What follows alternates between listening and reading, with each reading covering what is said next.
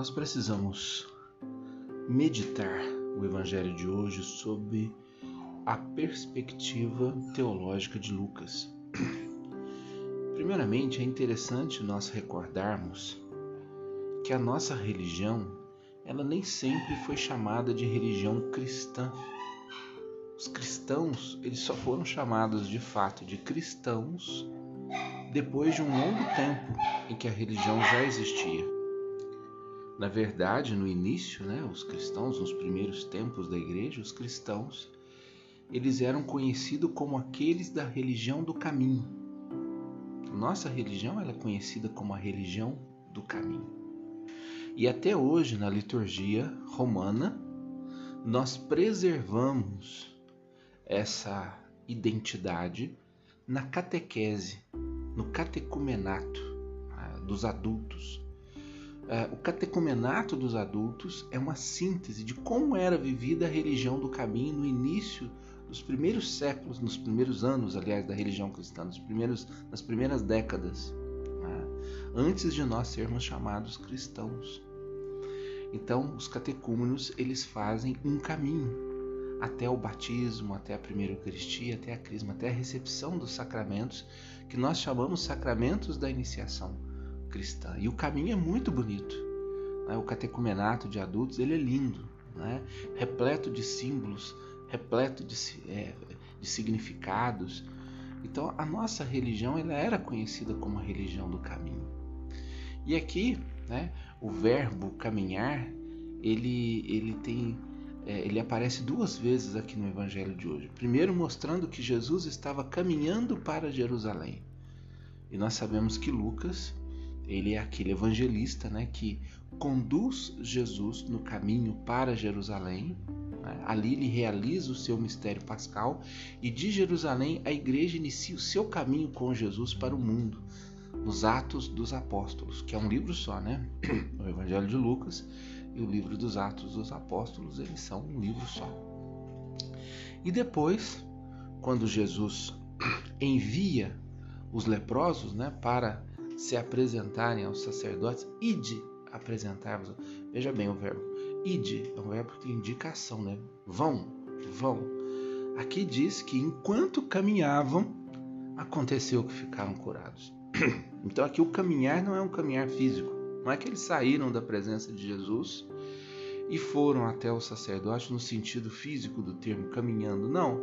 Eles tinham que fazer um processo de. Eles tinham que passar por um processo de conversão. E esse processo de conversão se dava dentro da religião judaica, né? se dava dentro do respeito às tradições do povo judeu, porque Jesus era judeu. E Jesus praticava a religião judaica, porque Jesus estava sempre nas sinagogas, Jesus estava no templo, né? Jesus ele pregava nas sinagogas. Então, os leprosos eles tinham que passar por um processo de purificação dentro da religião, um processo de purificação dentro do, da tradição judaica, da, da tradição do povo judeu.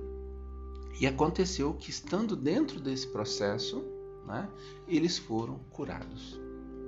E aí então, um só volta para glorificar a Deus. E é interessante que dez foram curados, mas somente um foi salvo.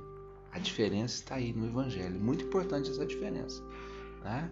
Dez foram curados, mas somente um foi salvo. E o que interessa realmente para a pessoa humana é a salvação. A cura é importante? Sim. Mas nesse mundo nós somos peregrinos, nós estamos aqui caminhando. Né? O que interessa realmente para nós é a salvação. O que interessa para nós realmente é o depois. Porque a nossa vida ela não termina aqui. De Deus nós viemos e para Deus nós, nós devemos voltar.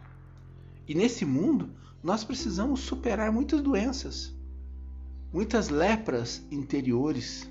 Né? Nós precisamos superar muitos obstáculos interiores que nos impedem de voltar para Deus. E nada melhor né, do que fazer o caminho com Jesus, né? dentro da religião, dentro da fé, para que essa cura ela possa acontecer. Mas melhor ainda é dar graças a Deus para que nós sejamos salvos. E aí, o que significa esse dar graças a Deus? A Eucaristia. Eucaristia significa ação de graças. E é nela, na Eucaristia, que nós somos lavados e alvejados. Aí eu lembro da liturgia, belíssima liturgia de Todos os Santos, né, que nós celebramos domingo agora que passou, linda primeira leitura. Quem são estes vestidos de branco? Estes são aqueles que lavaram e alvejaram as suas vestes. Eles vieram da grande tribulação. Quando Jesus envia os leprosos, ele diz: Ide. Já prestaram atenção que quando termina a missa, o padre diz: Ide, ide em paz e que o Senhor vos acompanhe? A grande tribulação é justamente o que nós vivemos fora da igreja.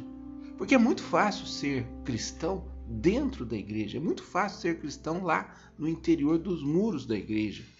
Difícil é ser cristão aqui fora e passar por um processo de conversão em meio às tribulações e dificuldades da vida. Mas é aqui, né, que pelo sangue de Jesus nós lavamos e alvejamos as nossas vestes enfrentando as dificuldades e os problemas da nossa vida, como dizia um pregador ontem, eu ouvi uma pregação muito engraçada e ele dizia isso, né? Enquanto estamos vivos, nós temos que mexer o angu da nossa vida. O que significa mexer um angu? Nós precisamos de cura, precisamos de libertação, nós precisamos procurar Jesus, assim como esses leprosos procuraram e viram em Jesus a sua única chance de conversão, a sua única chance de cura, a sua única chance de voltar a ter realmente uma vida plena, abundante. E coisa que muitas vezes nós não temos. E é somente em Cristo que nós vamos encontrar. Então, é no caminho, é na tribulação que nós vamos lavando e alvejando as nossas vestes no sangue do Cordeiro. É nesse processo interior de cura e de libertação que se dá a partir desse encontro com Cristo na palavra e na Eucaristia. Mas o mais importante é nós termos a capacidade de voltar. Que é o que esse leproso. Dez foram curados, mas somente um voltou. E somente um foi salvo. Porque Jesus disse a ele: Levanta-te e vai, a tua fé te salvou. Se nós colocarmos aqui a proporção, né? Da cidade de Três Corações, né?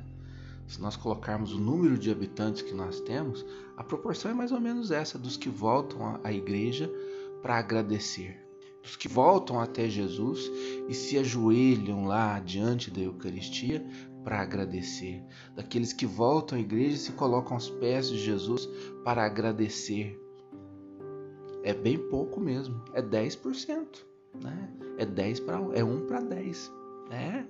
É por aí que acontece. Se você for colocar a proporção do número de habitantes para o número daqueles que estão nas igrejas nos finais de semana, são pouquíssimos os que realmente voltam para agradecer.